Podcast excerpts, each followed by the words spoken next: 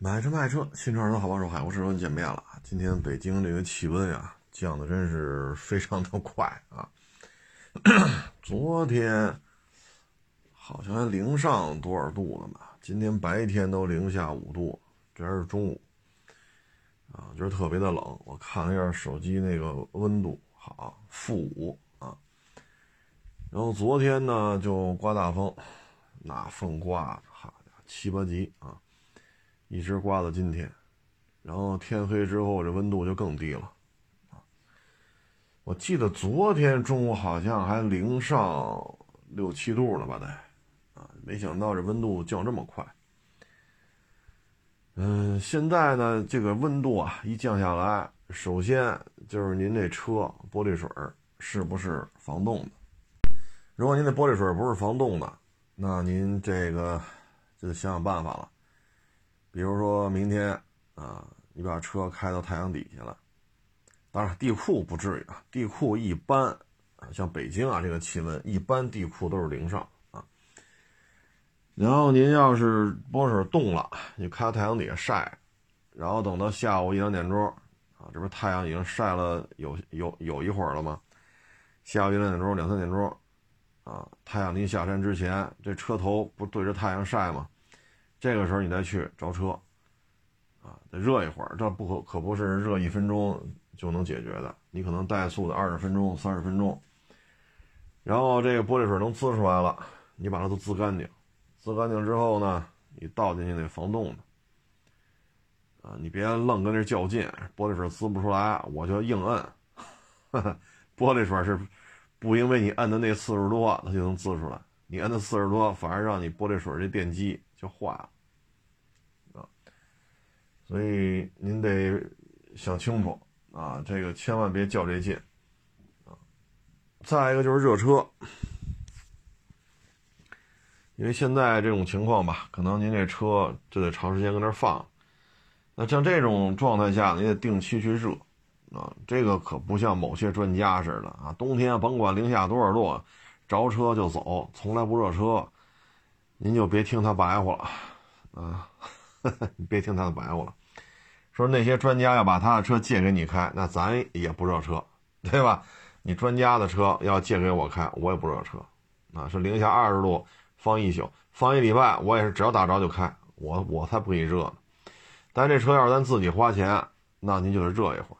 你等那转速正常了，这个时候你稍微动一动，啊，比如小区里边啊。那小区里边内部道路跑一跑，啊，你说地库人车分离那个那个地库里转一转也是可以的，啊，但是地库，嗯，像北京这种气温吧，地库很难温度低于零度，啊，当然你说再往北说零下四十度了，那地库就不行了，那肯定也零度以下了。像北京这种零下七八度、十度，啊，地库一般来讲不会那么冷，一般是零度以上。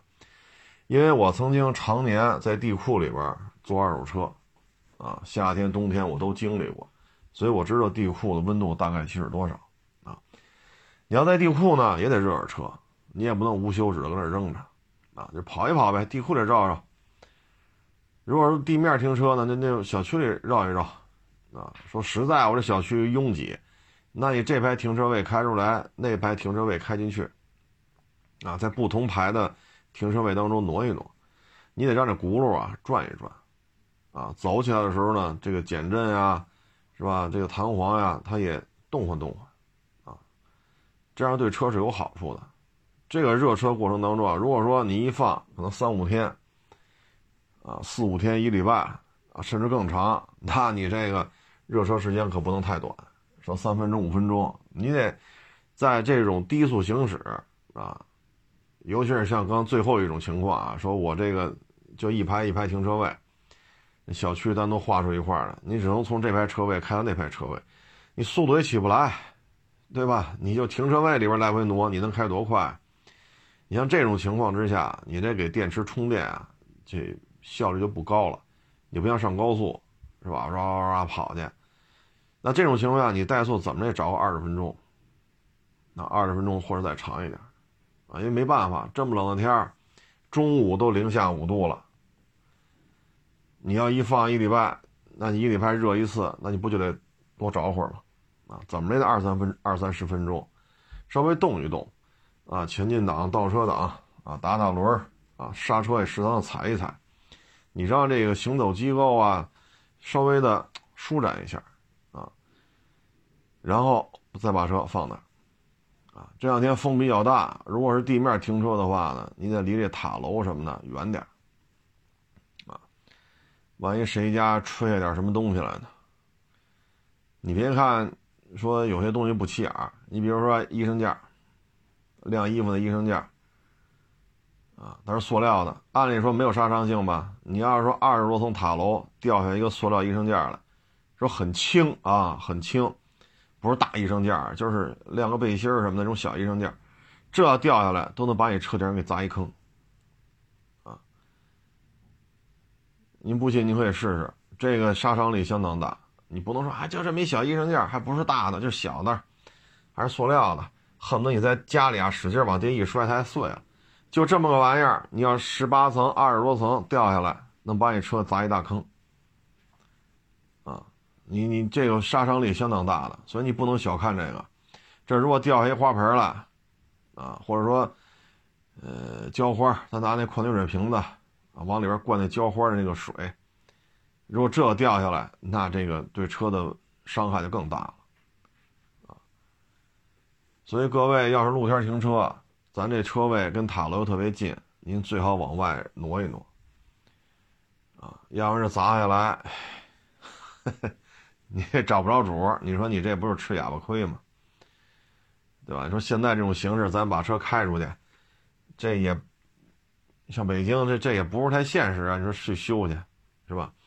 所以呢，就是防范于未然啊，不见得就一定掉下东西了。但刮这么大，是吧？七八级的风，从昨昨儿刮到今儿，您不得有个有个心理防备嘛，是吧？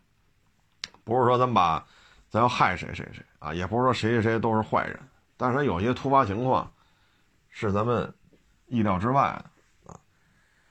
像现在这种气温吧，这个地面上的水肯定是结冰了啊。所以各位，如果说开车还能出去还上班的话呢，早晚高峰就得注意了，尤其是早上，尤其是早上，啊，你开车的时候一定要小心，地面上有这个洒的水，那就是冰，啊，像这天我不知道还有没有骑摩托车的了。如果您还要骑，啊，特别是咱一些送外卖啊、送闪送啊，啊，那还得骑，那就更得注意了，啊，地面上有冰。你骑上去稍有不慎，就连人带车全摔出去，啊！所以对于这些呢，各位得慎重！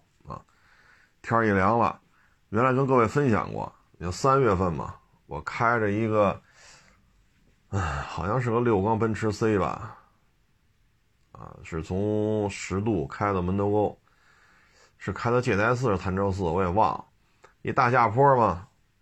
倍儿老长，之字形的，就一悬崖嘛，相当于你这边开下去掉头一百八开回来，我都我心里认为啊，三月份了，哪还有什么积雪结冰啊？这不是扯呢吗？结果他下去的时候，一百八掉头那儿，正好呢，山边上有一小鼓包，太阳正好晒不着这块马路，我都开到跟前儿了，地下是冰，就那雪化了。这个敷在这个，就咱地穿甲啊，敷在这个柏油上好家伙，我都开到跟前了。我当时当天是跑山嘛，好，那开的淋漓尽致啊，那必须挡挡地板油、红线区啊啊！我说坏了，一脚地板刹，一在进入冰面之前，已经最最高的效率、最短的距离把车速降下来。但是马上上冰了，我就不能再这么踩了。啪，我一松。这车子，但是车速度已经降下来了，可是车还在往前走，这车一下就滑滑过来了，就歪了。我赶紧反打，啊，反打。这个时候这车算是离了歪斜，斜着拐过这一百八十度的弯，要不然我就扣下去了。啊，所以各位这出门在外吧，开车一定要注意安全，啊，不要因为说这家伙这还能有冰吗？三月份它就这样。呵 呵这是我亲身经历啊。可能老听众几年前吧，听我在节目当中提过这事儿，包括我三月份去老长老长沟啊，我开着猛禽六点二，我们是走的，我想想啊，应该是从柏油路，不是走河那个啊，当然我也听人说去年是前年河那边那条路也给铺上柏油了啊，我是从那个十字路口右转，顺着柏油路。然后过村，过那防火检查站，我是从那条路去的老长沟。当时那条路，那叫什么 X 四零几来着？我也忘了，反正那条路啊。我开着猛禽，当地人拿拖拉机在前面开，再顺着柏油路把雪给推开。我开着猛禽，我握着方向盘，边上那雪就跟我这脑袋一边高。这是三月份，我去老转沟。您说这雪有多大？啊，您说这雪下的有多大？猛禽六点二啊，就上一代。这车你甭管排量多大，这高度可在这摆着呢。这雪就这么大，啊，这就真是，反正就是各位呢，就是气温一降低，啊。昨天还有一个新疆的一个网友给我发那个视频，他说他们那雪都下一米厚了，啊，他那陆巡呀、霸道什么的，那车顶那雪，好家伙，我说这这车顶可够厚的哈，这陆巡车顶得一米高了，啊，你要那么大的雪呢，就更得注意安全了。像北京这突然一下降到零度以下了，而且不是负一、负二，啊，可能负七、负八、负九。零下这个温度了，那可能突然一下，哎，马路上有结冰了，啊，你得有一个适应的过程。因为这两天北京这天气啊变得比较快，啊，从零上白天就中午啊零上七八度变成零下五度，啊，正七正八变成负五，就这一天，昨天和今天这中午的温差特别大，所以开车的时候一定注意安全。至于说防冻液呢，我觉得。除非是什么呀？除非您是海南的网友，广西的网友，您开着您当地的车，突然一下你跑漠河去了，那你这防冻液可能就扛不住了啊！那边可能现在就已经零下二三十度了，你再过一个月可能就零下四十度了。那您要是海南呀、云贵川呀，啊，你那边的网友可能你的防冻液你就得。到当地得问一下了，检查一下需要不需要换？北京地区倒不至于换防冻液啊，因为厂家卖到北京地区的车呢，他就考虑到北京最冷和最热这个温差，然后根据这个出厂时候给装的防冻液，这倒不至于。嗯，咱就不说这冬季冬季行车了啊。今天看一消息，好家伙，奔驰大 S 还涨价了。哎，有点意思啊！奔驰大 S 呢这一代现在反正优惠不老少，不论是低配还是高配，现在就迈巴赫还能加点钱啊，普通的 S 版优惠都挺多的。现在 S 四百呢是 2.5T 啊，它不是 3.0T 了，当然了，它也没有用那个 2.0T，它是 2.5T 六缸机。四百涨价啊，四五零也涨价，四百和四五零呢都是二点五的，但是分高低功。S 四百呢，零百加速五秒九，各位五秒九，这相当快了。S 四五零呢还是二点五 T 高功，零到一百加速五秒六。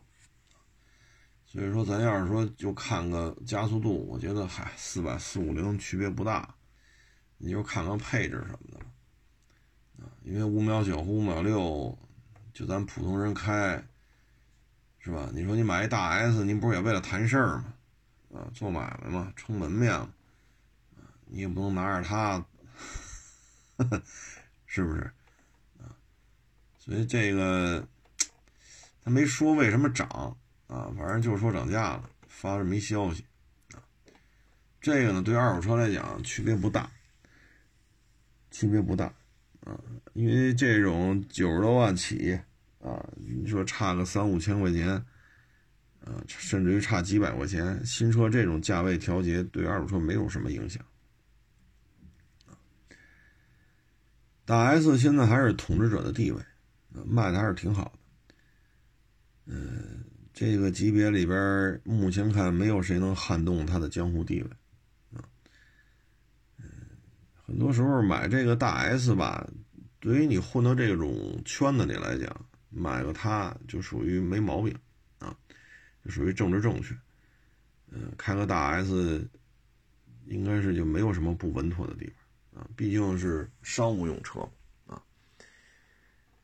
嗯，现在保值率呢也是大 S 要比同年份的这个偏高啊，它要比七系和 A 八都要偏高。二手车市场上也是如此，新车呢大 S 卖的也是挺好啊，优惠幅度也不算大，当然分跟谁比啊。因为它优惠幅度不算大，它也比飞度的裸车价要多啊。总体看吧，江湖地位无人能撼动啊。像捷豹的 x 勾 l 早就停产了，LS 呢这巨额优惠啊，卡迪拉克 CT 六呢，好家伙都卖到三十一里了。哎，你说尺寸接近大 S 吗？这确实接近啊。但你要说您三十万以内、三十万以上，您以这么个定价去跟大 S 去比性价比去，大 S 也不拿正眼瞧的呀，是吧？他不能说九十多万起的一个车系，他觉得他自己被一个二十八万多能提裸车的就给威胁了，是不是？那你要说 mini 这个那个，那飞度威胁到 mini 的江湖地位了吗？对吧？你说 mini 空间有多大？是不是？所以呢，就是不同的圈子，目前看它也没有什么实质性的对手，愿意涨涨吧，涨不涨也这样。啊，对于他来讲，涨不涨它也是第一。啊，对于 LS 来讲，降不降它也是，也就也就是边缘化啊。所以这种涨价的新闻吧，对于潜在客户没有任何影响。嗯，还跟各位分享一个呢，就是挺有意思的事，就是马自达啊，它的插混。我看了看这个报道，马自达居然要用转子发动机作为给这个呃发电机啊作为动力源啊。你说咱这增程式要拿转子发动机作为动力源，这成本是不是高了点？这个我是理解不了了。啊，你像一般来个 1.2T，啊，呃，或者说呃1.5啊自吸啊，因为丰田什么的就有嘛，1.2T、1.5四缸还是1.5三缸啊，你把它怼上不就完了吗？是不是这道理？啊，你就带着带着发电机，发电机带着电动机啊，或者说其他的一种工作流程吧，你就带着跑就完了，这可倒好。转子发动机，我勒个去！这这 制造成本、维修成本、保养的成本，你说哪个能降下来？你作为马达来讲，跟丰田这关系，你直接把 1.2T 端过来不就完了吗？或者1.5四缸自吸啊，就现在致炫、威驰上用这个，或者说1.5三缸自吸，卡罗拉、雷凌这个。啊，你往上一怼不就完了吗？怎么就弄这么复杂呢？哎呀，所以我说这马达呀，真是马达不太适合经商啊，因为他是赔钱挣钱，他也不太关心啊，我感觉是不太上心啊。呃，我感觉就是 市场的反馈，我我我不太关注。我就干我想干的事儿，你爱买不买，赔了赔了，反正他只要把这六缸啊后驱，他只要把这个发动机和这个平台搞出来，丰田给他拨钱就完了，别的他也不太操心了，还倒腾转子发动机，我觉得这个就是，哎呀，面对马达这样的，我觉得啊，连南墙都怕，不是不撞南墙不回头，是他来回撞，撞到南墙都怕了啊。所以这个 说什么好呢？反正这车呢，国产的概率不高，因为你现在再让这个长安马达去给它国产一个转子发动机，这显然不太靠谱这事儿。啊，所以我估计这个转子发动机的增程式马自达新能源汽车，大概率会是进口。那进口的话，这玩意儿卖多少钱呢？对吧？你说这玩意儿，你得制造成本，咱这么一瞎说啊，是不是得卖到三十多呀？那卖三十多，谁要啊？那您这要是三十多的话，那咱这车。好家伙，这持有成本是不是跟奔驰大 S 区别不大了？反正马达这也是够可以的啊。他的这种思路吧，决定他这个产品注定卖不好啊。你像 C 叉五得 SUV 得天下，我查了一下，今年以来吧，从三月份就是一二三，它是销量高一点，高了多少呢？一月份两千大，二月份一千九，三月份一千八百多，然后就一千八都过不了了，一千八都过不了。十月份卖了一千三，这还是 SUV 呢，咱们这边可是得 SUV 得天下呀，但是你看它这市场表现非常的差，昂克赛拉呢是五千多。不是过去了，说月月一万多，现在也没戏了，啊，现在就是五千多。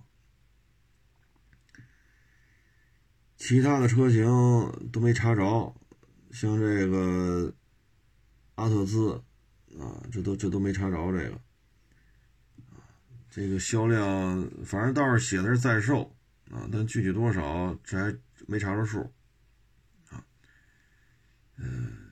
所以现在它它这个整体在国内销量啊，它还不如分着干，分着干的销量都比现在要高。现在南北大众一合并，反而混的还越来越抽抽。所以依照它这个现在这种销售量吧，这很难讲它能混到什么程度啊。反正阿特兹这数据我是没查着啊，我都查到最后一名了。查到最后一名是 DS 九的 PHEV 卖了九辆，然后是名图卖了十五辆，名图纯电十九辆，DS 九二十一。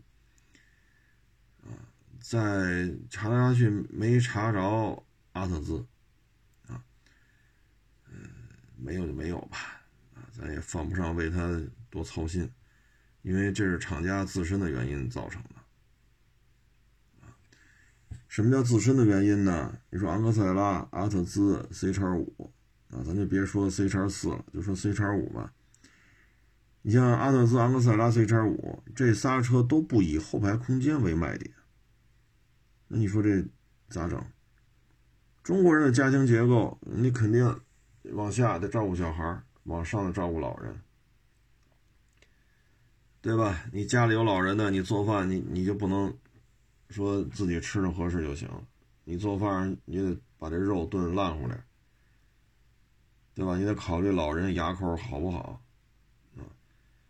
你有小孩呢，你这个不能做的太辣，啊，也不能做的太咸，你得偏清淡。那中国人过日子不就这样吗？你又得照顾老人牙口不好，又得照顾小孩，不能太咸，不能太辣，然后呢还得考虑长身体，等等等等。所以说，家庭观念就是这样啊。那这车你并不适合这种家庭结构的消费者呀，你后排空间小啊。啊，你说跑得快吗？二点零昂克赛拉，你说你卖这价位也不便宜啊，十好几万呢。它的价格都跟一点五 T 的那个君威都有重合了。你这个价位，你说十十十小几万，呵 呵哎，你说这什么那叫什么影豹啊，广汽传祺影豹啊，包括 MG 六吧，好像是是 G 六嘛，MG 六啊，包括这个刚才说的君威啊，包括北京现代现在有伊兰特啊，1.4T 啊，速腾 1.4T 啊，高尔夫。领克零三加这个价位买不了二点零了啊，反正就是说这些车哪个跑的比它慢呢？是不是？你包括上一代这一代思域是没动静，不以动力为卖点，就是上一代思域一点五 T，人家也卖十小几。那昂克赛拉的优势在哪儿啊？你说跑得快，之前那菲斯塔上一代思域，你说这跑得慢吗？你说家用轩逸、朗逸。你这后排咱比得了吗？你说图一安全配置齐，那卡罗拉雷凌，它二点零混动，它不它它二点零自吸的昂克赛拉，它能买一点八混动的卡罗拉雷凌了。你比油耗比得过吗？人家全套安全配置都有。你说你这咋整？所以你的竞争对手到底是谁？跑得快，上一代思域咱干不过，上一代菲斯塔咱干不过。空间大，轩逸、朗逸咱干不过。你说省油，人家有混动版的卡罗拉雷凌，还比咱这车还便宜。你说咋整？你说咱这卖点是什么？对吧？你说卖点是什么？啊？你说阿特兹这车上市时间忒长了，日系的 B 级轿车都换过一代了，阿特兹还没换呢。你说款型还？没啥优势了吧？再一个，你说你跑得快吗？就以他这价位，我能不能买个？就以二十万这价位啊，我能不能买个比他跑得快的？二十万，我们能不能不能买到一个二点零 T 的 B 级轿车呀？能不能？啊？那咱这个二点五自吸跑得过二点零 T 吗？动力咱还是不行，后排空间。这价钱君越咱也能买，那后排得多大个儿，对吧？天籁，天籁比阿特兹这价格，你说谁比谁贵啊？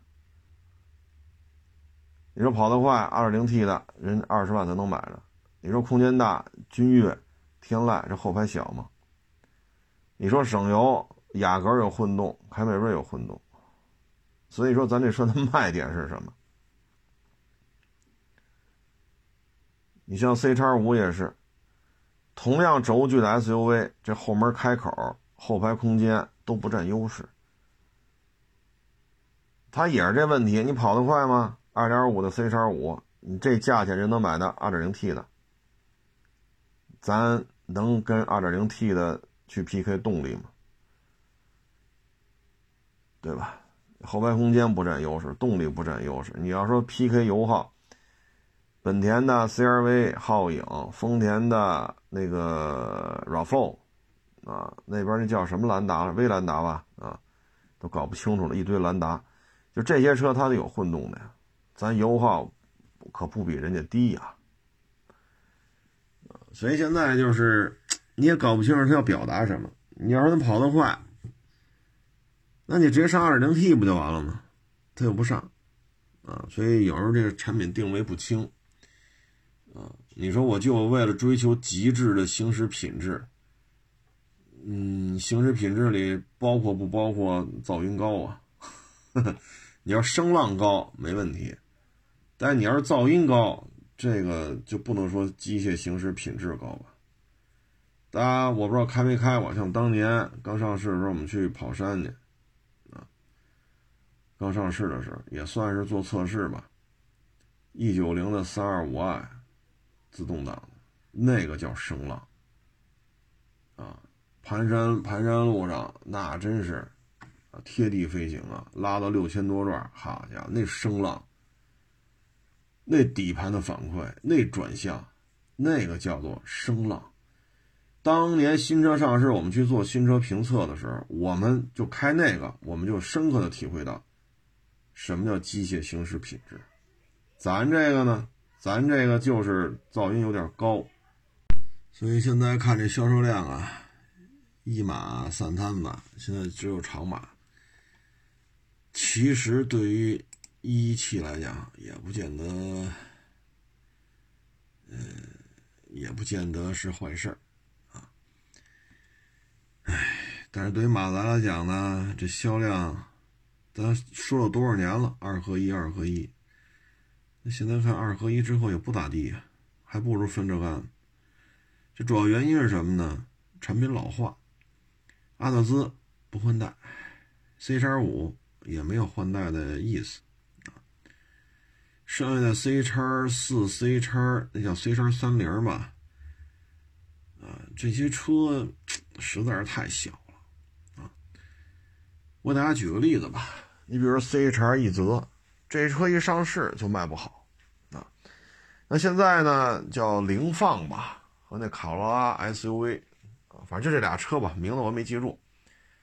这俩车现在一个呢是卖八千多，一个是卖一万多点啊，也就是俩车差不多卖两万，啊，这俩车跟 CHR 一泽区别在于什么呢？后排空间，你看这造型就能看出来，后排空间不一样。当然了，后悬挂也不一样啊，但是后排空间是实质性的，你往里一坐就能觉出来啊。如果路非常平，你比如说就五环上就这么开，那或者说你就长安街上就这么开，你也觉不出这俩后悬挂有多大区别来。咱就是老百姓，咱也不是说专门吃试车这碗饭，咱就是一老百姓买车上下班那你五环路上，你长安街上，你是感受不到它的变化。但是它的空间拉开门往里一坐就能觉出来，甚至于拉开车门那一瞬间，你就觉出两台车后排空间不一样。所以回回过头来你再看 C 叉四，啊啊，所以现在呢，它的产品呢空间不占优势，产品又老化。你比如昂克赛拉，啊，这车也卖了有几年了，阿特兹卖的年头最长。所以你说这些车吧，新产品匮乏。空间不够大，动力系统你到底给这车贴合的一个什么样的标签？动力，咱也秒天秒地去，好像不行。省油也不行，宽大舒适，这跟它也没啥关系啊。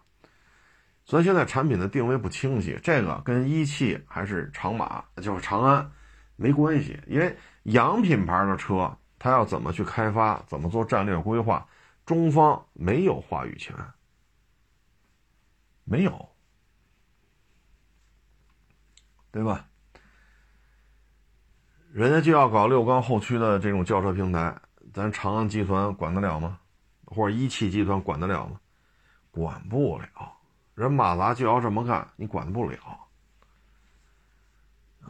所以有些事儿就比较无奈了啊。有些事情真不是咱中方合作伙伴能掰扯掰扯能解决的，咱们没有话语权。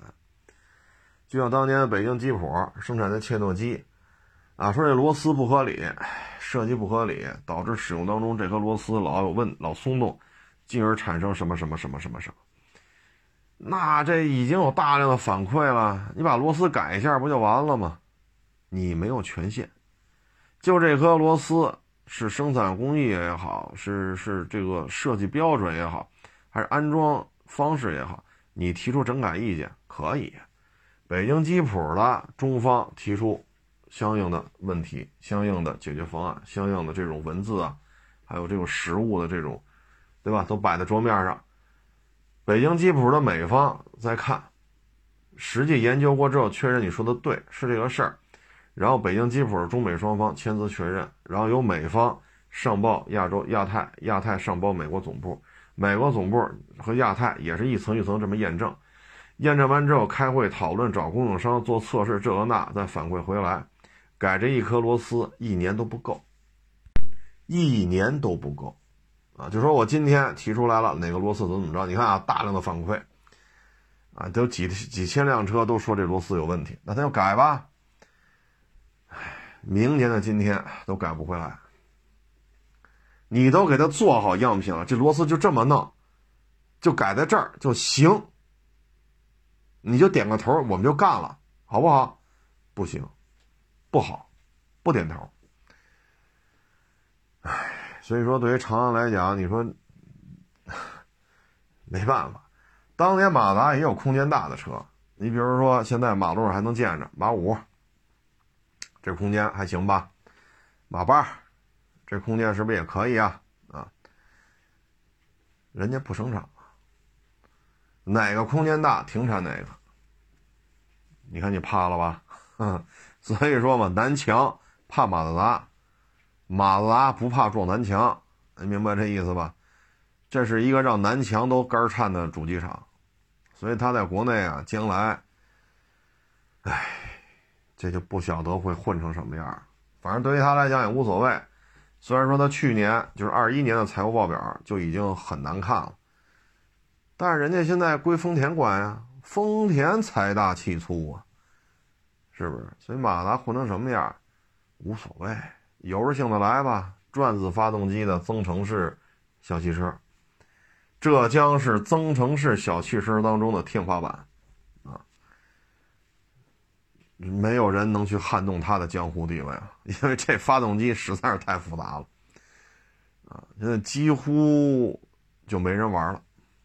啊，就他还跟这儿捡出来，还要接着弄啊！哎，所以这马达这要是不跟了丰田混，还能这么由着性子来吗？啊！哎，行了，这咱也不操心了啊！现在我估计长安对马达关注度也不高了啊，长安就搞好自己的 CS 七五、CS 七五 Plus 啊，他就搞好这个就行了啊，一个月也能卖个小几万台。一年也能卖个小几十万台，把这些车搞好了，长安依然小日子过得不错啊。至于马自达，嗨，反正也是长安也是倒霉啊，手里这几块这几块料没有一个能打的。Suzuki 说不玩就不玩了，长安福特也就这样啊。长安叫什么啊？DI 市是啊是 ID 式，也黄摊子了啊。长安马达现在也就是个鸡肋。哎，就每个月就这点销量，还能维持一个生产、宣传、销售、售后，还能维持这么一个体系，已经是很艰难了啊！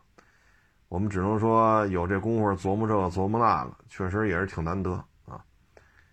嗯，我们就是祝愿吧，马达也有飞黄腾达的那一天。行了，各位，不多聊了啊！这天儿确实降温降的够厉害的，啊，北风也是呼呼的吹，啊，反正各位也是别着凉，别感冒啊！谢谢大家支持，谢谢捧场，欢迎关注我新浪微博“海阔试车手”。